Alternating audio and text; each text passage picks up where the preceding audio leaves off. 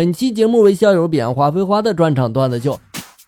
放学之后去网吧，九点多才回家。我正想着怎么撒谎，突然间我家门虚掩着，年轻的女班主任正在家访，吓得我心跳加速。正不知道如何是好的时候，爸爸端茶不小心绊倒在了班主任的身上，我一脚踹开门，然后我大喊了一声：“住手！”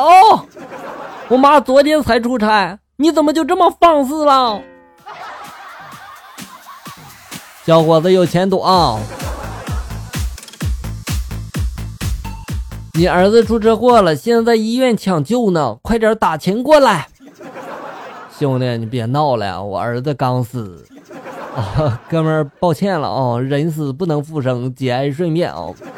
没事，别放心上。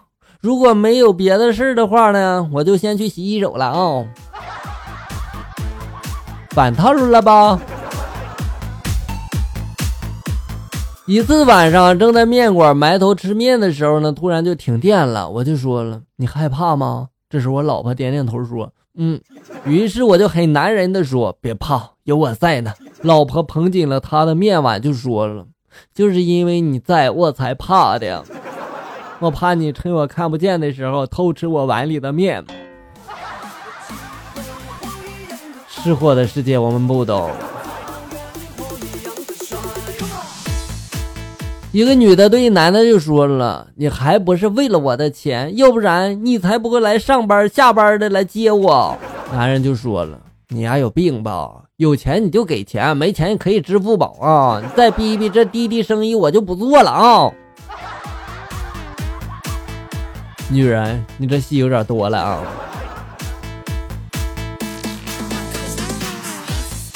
辞职了，一个人呢提着沉重的行李来到一个新的城市，走出火车站，打了辆出租车。司机师傅呢很热情，很健谈，就跟我说了：“丫头啊，一个人出门在外不容易啊，多留点心眼儿，别被骗了。”突然，我发现自己貌似喜欢上了“丫头”这个称呼了，最起码比“死娘娘腔”好听多了。原来你是这样的人啊！那天呢，我和老婆在看《梁祝》，忧伤的音乐之中呢，梁和祝化成了蝴蝶，翩翩起舞啊！我不免的被他们惊天地泣鬼神的爱情感动啊！突然，老婆就问我了：“他们是白痴吗？”我就说：“为什么呀？”他这时候一本正经的就说了：“蝴蝶生命只有七天呀，为什么要变成蝴蝶穷嘚瑟呢？如果是我，我就变俩王八，这样结局才是最完美的嘛。”我这样说，变的时候不要叫上我好吗？为什么变王八不变龟呢？不是说千年王八万年龟吗？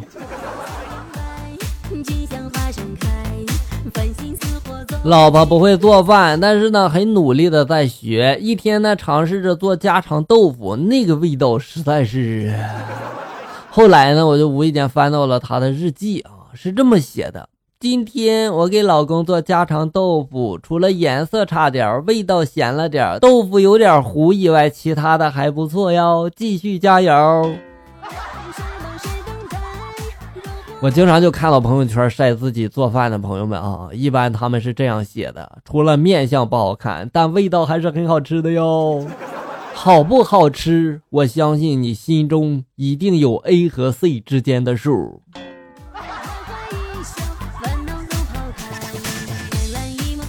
不要在朋友圈里面指桑骂槐，说某人某事啊。虽然你可能只在说一个人，但是会有很多人对号入座的。因此呢，得出结论来了：骂人要指名道姓。为你点赞。妈妈教导女儿就说了：选择丈夫是一辈子的大事儿，要多长几个心眼儿。你看你爸。什么都会修，汽车、电器、水龙头都是自己修，连衣柜坏了他也能自己修。女儿这时候打断就说了：“我明白，我也要找像我爸这样能干的人儿。”妈妈就说了：“明白你妹呀！如果你也找个像你爸这样的丈夫，你一辈子也别想用上新东西了，因为他都能修好，是吧？”早上和老婆吵了一架，然后呢，晚上下班回家，我看到老婆没有做饭，我一声不吭的我就坐下玩手机。我心想了，看谁能耗个谁。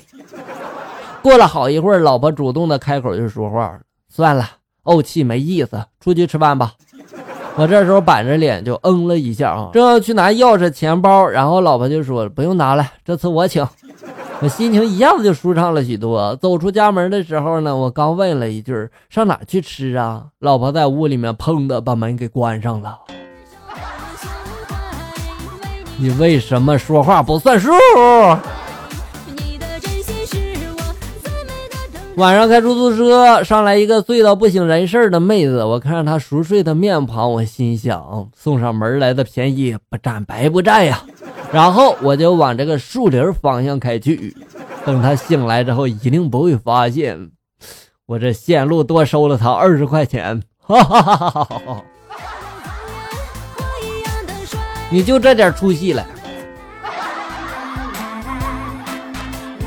好了，小友们，本期节目到这里就要结束了。欢迎大家关注咱们节目的同名微信公众号“醋溜段子”，上面有小哥发布的更多搞笑内容。我在这里等你，咱们下期再见。